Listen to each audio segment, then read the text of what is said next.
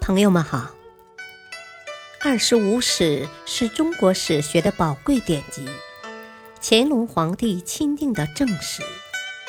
毛泽东一生研读此书。欢迎收听《二十五史》珍藏版第六部《东晋书》传记第八：晋孝武帝。司马道子，一晋孝武帝司马曜，出生三百六十二年，卒年三百九十六年，字昌明，晋元帝司马睿的孙子，简文帝司马昱的儿子。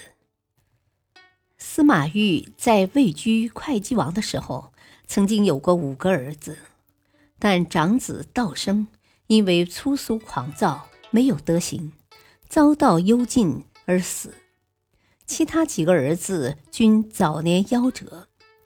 司马曜和弟弟司马道子是司马昱与宫人李陵容所生。司马曜出生的时候，东方刚刚发白，所以便取名为曜，以昌明为字。他是司马懿晚年所生之子，因而备受宠爱。司马懿本是晋元帝的小儿子，封爵琅琊王，后来改封为会稽王。兴宁三年（三百六十五年），司马懿重新被封为琅琊王，于是年仅四岁的司马曜便被封为会稽王。咸安元年（三百七十一年），权臣桓温废除了当朝皇帝司马懿，改立司马懿为帝，是为简文帝。但朝廷大权依然掌握在桓温手中。简文帝虽然贵为天子，实际上只是桓温控制下的傀儡，整天战战兢兢，不知道哪一天厄运又会降临到自己头上。这样。过了不到一年，简文帝就生了重病。他在临终前立司马曜为太子，司马道子为琅琊王，遗诏命大司马桓温辅政。司马曜在立为太子的同一天继承皇位，是为孝武帝。司马曜此时年仅十一岁，就表现得与众不同。简文帝死后，按理他在黄昏的时候应该前去哭吊，可他却偏不去，回答道：“悲痛来了就哭，哪有什么常规？”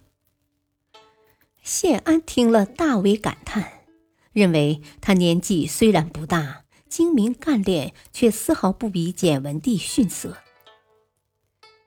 宁康元年（三百七十三年），桓温病死。谢安不希望桓温的弟弟桓冲入朝辅政，于是不顾尚书仆射王彪之的反对，请出崇德太后临朝摄政，而把实权抓到自己手中。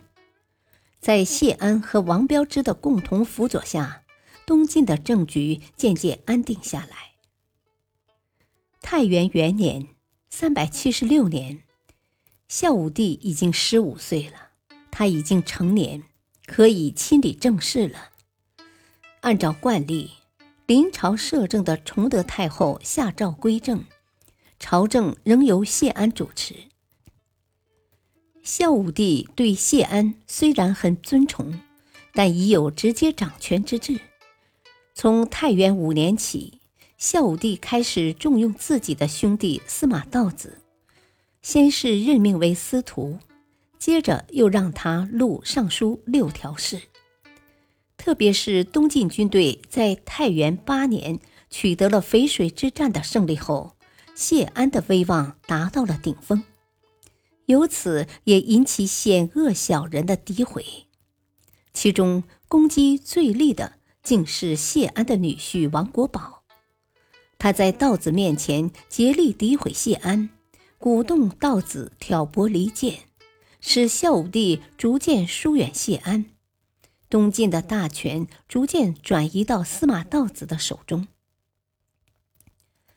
孝武帝认为司马道子是自己的同胞兄弟，当然最值得信赖。他把政事交给道子处理，自己则沉湎于酒色之中。不料道子也是嗜酒如命之徒，于是兄弟两人日夜以酣饮为乐，朝政渐弛。感谢收听，下期播讲二。